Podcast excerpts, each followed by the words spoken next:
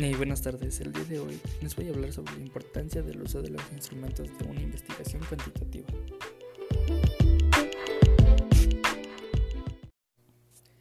Muy bien, pues dos de las herramientas más importantes para la investigación cuantitativa son las encuestas y las entrevistas.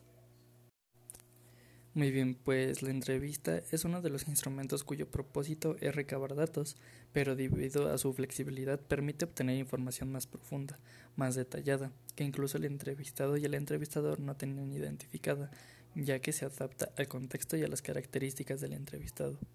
Por su parte, la encuesta es un instrumento utilizado para recoger de manera organizada la información que permitirá dar cuenta de las variables que son de interés en un cierto estudio, investigación o sondeo.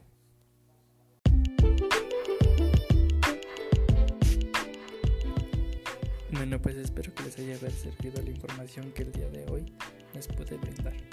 Hasta luego y nos escuchamos en la próxima.